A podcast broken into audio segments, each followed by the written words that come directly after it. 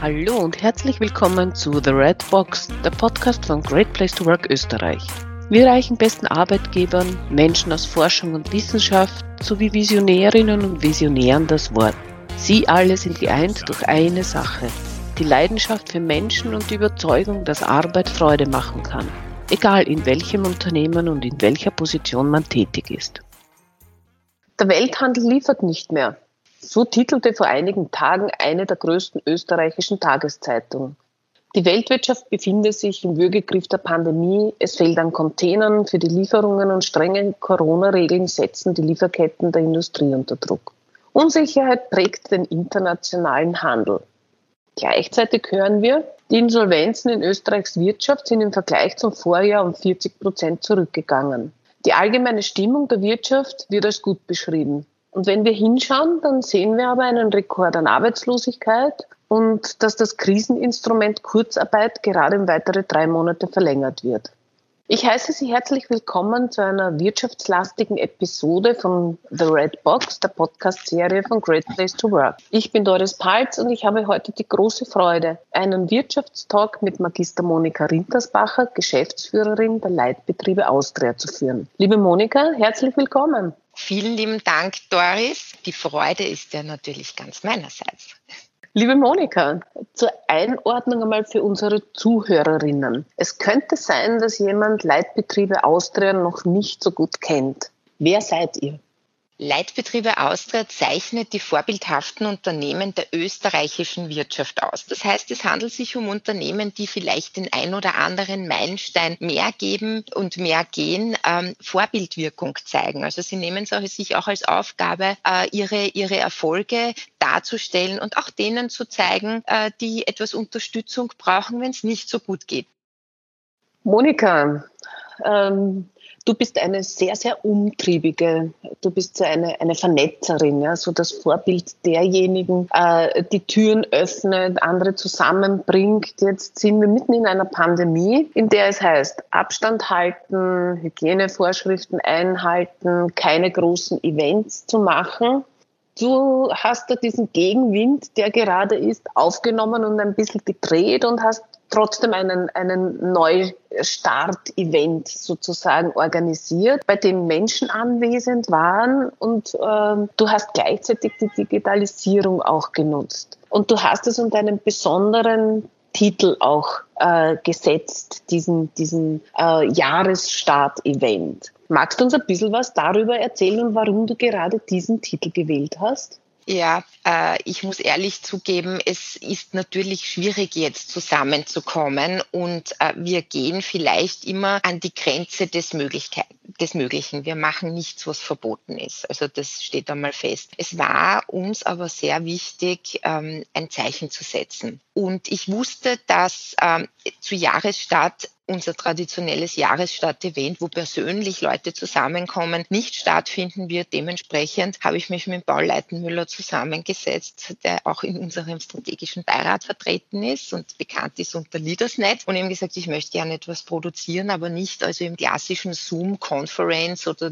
Microsoft Teams-Format, sondern ich möchte eine Sendung haben. Es wird eine Einwegkommunikation sein, also man konnte nicht rückmelden, aber es ist wichtig zu sagen, wir starten ins Jahr. Äh, es geht weiter, die Betriebe arbeiten, auch wenn wir jetzt alle nicht so zusammenkommen und was haben wir uns denn noch mitzuteilen? Und dementsprechend vor Ort konnte ich natürlich auch ähm, Gastgeber, einen Gastgeber gewinnen und auch äh, die Hausherren gewinnen. Also ich weiß nicht, ob man da jetzt äh, sozusagen erwähnen darf, das war äh, Generaldirektor Schaller hat sofort gesagt, wir wollen die Wirtschaft unterstützen und hat halt mit Raiffeisen äh, Landesbank Oberösterreich die Veranstaltung unterstützt, genauso wie wir dann das Café Museum von der Familie Querfeld Geld zur Verfügung gestellt bekommen haben und unter wirklich den Maßnahmen Abstand testen, äh, Desinfektion wirklich, also alles, was sozusagen möglich ist, das umgesetzt haben. Und ich muss sagen, der Tag war für mich besonders, weil alle, die da waren, so erleichtert waren, dass wir mal so in ganz kleiner Runde zusammenkommen und ein Zeichen setzen können. Wir haben auch gesehen, also wir hatten live über 800 Zuseher dabei. Insgesamt haben sich äh, hineingeklickt, also 11.500, auch im Nach in der Nachfolge kann man sich reinschauen. Also es ist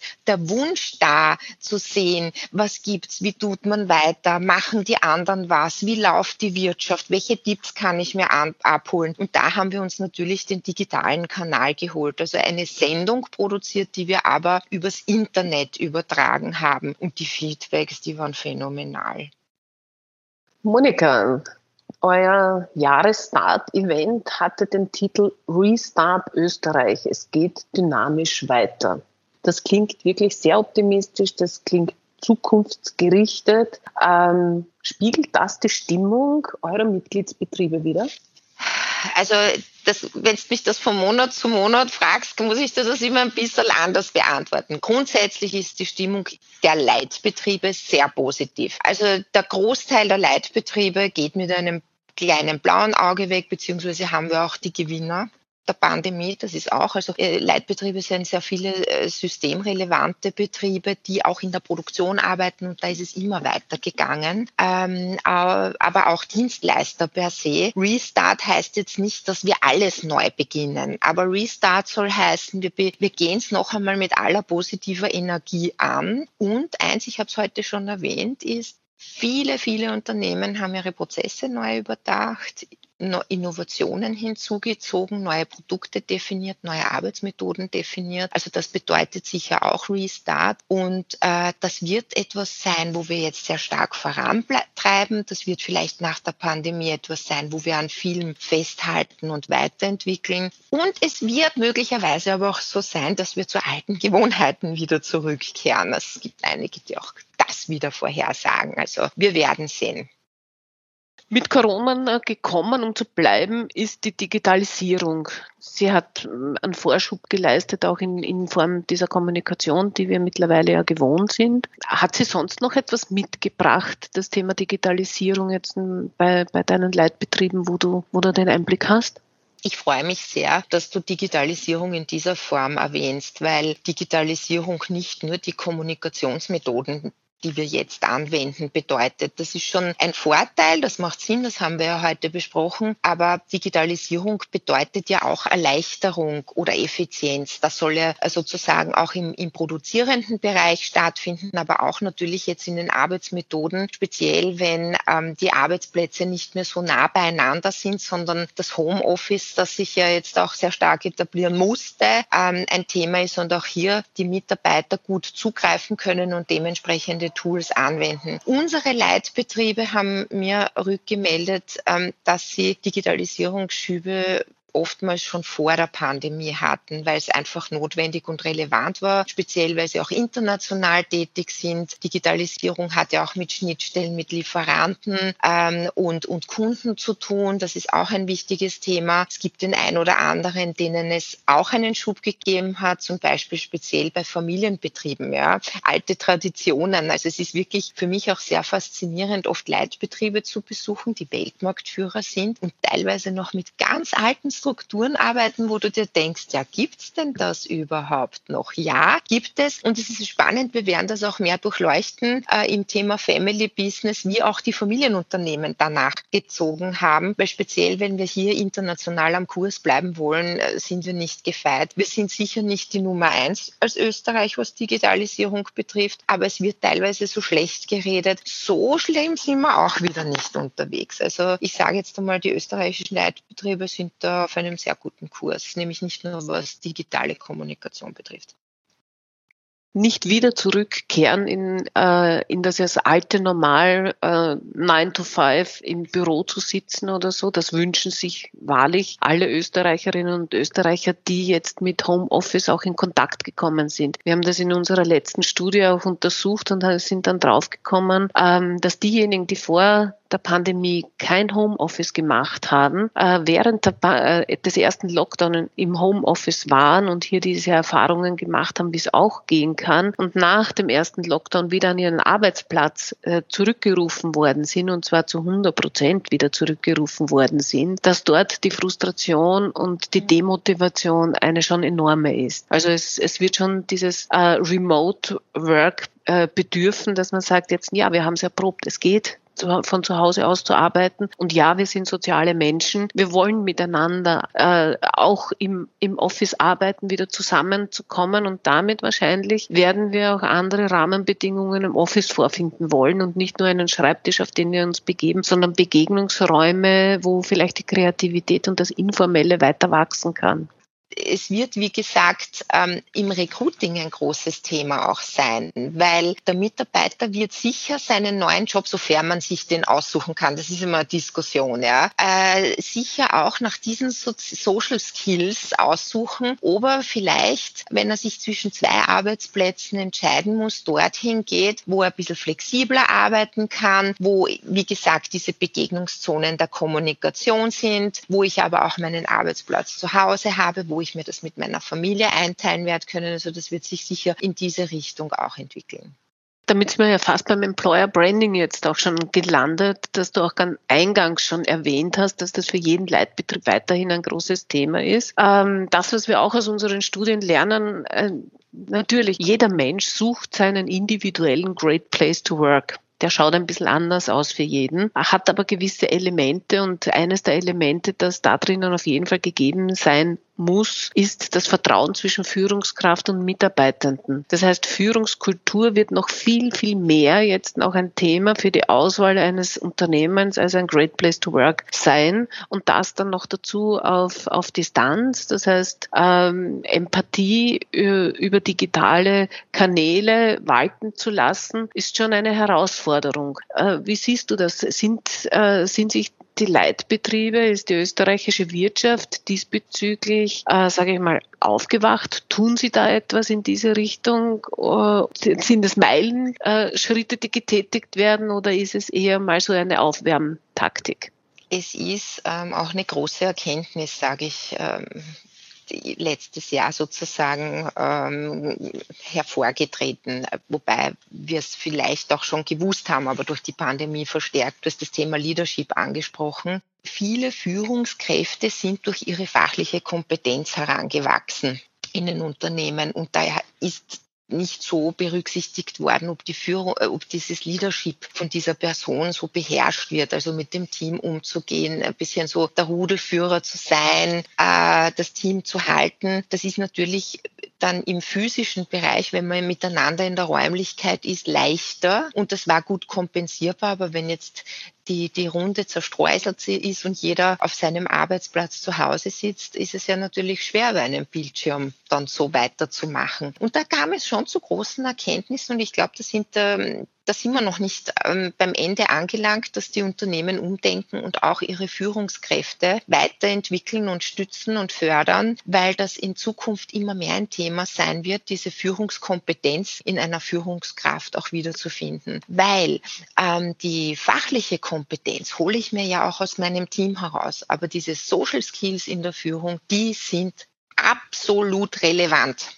Und da wird der Fokus in Zukunft drauf gelegt sein. Er ist schon drauf gelegt, aber es gibt hier natürlich ähm, Prozesse, wo überarbeitet werden muss, wo man hier in, was weiß ich nicht, jedes Unternehmen für sich Workshops, äh, Weiterbildungsmaßnahmen, was auch immer, viele Gespräche hineingeht und da wird sich einiges ändern. Ähm, das hören wahrscheinlich sehr viele äh, Leute draußen jetzt sehr, sehr gerne, denn mit zunehmender Dauer der Pandemie geht den Menschen ein bisschen die Energie aus. Es geht ihnen der Humor aus, dieses viele zu Hause sein, diese Nicht-Abwechslung, die da da ist. Äh, wir sehen auch an den Statistiken, wie sehr die psychische Belastung bei den Menschen voranschreitet. Und das heißt, es geht dann äh, gerade für Österreichs Wirtschaft auch um organisationale Resilienz Gibt es da Strategien, die du beobachtest, die jetzt aufgegriffen werden, um die Gesundung der, der, der Mitarbeitenden auf der psychischen Ebene zu unterstützen? Da sind wir glaube ich, ganz am Anfang, was die Unterstützungsmaßnahmen der Unternehmen betrifft. Wir hören es jetzt in den Medien noch immer mehr, dass äh, von Kinder bis äh, jede alte Altersgruppe wirklich also schon psychisch sehr belastet sind. Ähm, ich kann nur eins sagen, das kommt ein bisschen aus dem Christsealen, liebe deinen Nächsten wie, sich, wie dich selbst. Das habe ich jetzt nämlich auch gemacht. Ich habe in dieser Krisenzeit, ich, die immer so viel unterwegs ist, in mich hineingehört und habe mir überlegt, was kann ich denn mir Gutes tun? Also Sport. Ich habe mir sogar für zu Hause einen Großtrainer gekauft. Ich mache jeden Tag Sport, an die frische Luft gehen, die Ernährung. Also wirklich einmal schauen, was mache ich für mich, was mir gut tut, damit ich für mich von innen heraus strahle. Das ist ein Tipp, den kann man jedem geben. Da muss man keine Führungskraft sein, das kann jeder für sich umsetzen. Und dann, wenn man dieses Glück in sich gefunden hat, gibt man das seinen Mitmenschen in der Form auch weiter. Aber es ist wirklich, ähm, sage ich auch einmal, relevant. Nicht jeder hat da so seinen eigenen Schweinehund, den er überwindet, dass man das vielleicht gesamtgesellschaftlich mitnimmt und auch ein Arbeitgeber sich verantwortlich fühlt für seine Mitarbeiter und sagt, was kann ich mir denn überlegen, wo ich aber bitte nicht äh, in die Privatsphäre eindringe, weil das ist ganz wichtig. Ich habe das im Gesundheitsbereich gesehen. Viele Unternehmen haben Gesundheitsmaßnahmen ihren Mitarbeitern angeboten, die nicht so gerne angenommen wurden in der Angst, dass dann der Arbeitgeber die Kontrolle über meine Gesundheit hat. Das ist teilweise auch nicht so gut angekommen. Also wirklich mit sehr Feingefühl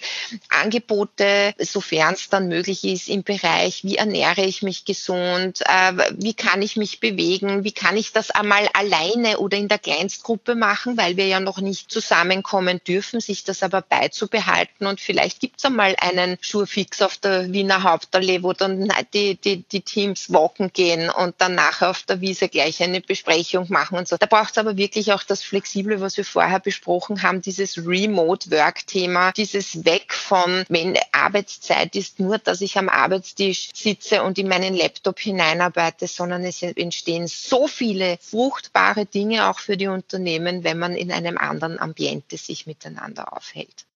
Oh ja, ganz bestimmt, ganz bestimmt. Ich denke mal, so wenn wir hineinschauen und wenn wir auch jetzt wieder äh, Zeitungen lesen oder Berichterstattungen, ähm, die Mehrfachbelastungen sind es, die die Menschen besonders fordert jetzt. Es ist nicht alleine jetzt von zu Hause aus jetzt ein Arbeiten zu erledigen oder auch jetzt an meinem Arbeitsplatz die Arbeiten zu erledigen, sondern wenn Schulen geschlossen haben, wenn Kinderbetreuung nicht mehr gewährleistet ist, wenn wir die ältere Generation äh, schützen sollen, das heißt auch die, die Großeltern nicht mehr zu zur Betreuung herangezogen werden können, dann wird zeitlich und faktisch schon sehr eng und dass das über einen, einen längeren Zeitraum dann gerade Frauen auch erschöpft und, und die, die Antwortfähigkeit auf solche Situationen nachlässt, liegt auf der Hand und da braucht, glaube ich, dann ähm, schon auch faktische Unterstützungen, dass, dass da wieder mal ein Durchatmen kommen kann.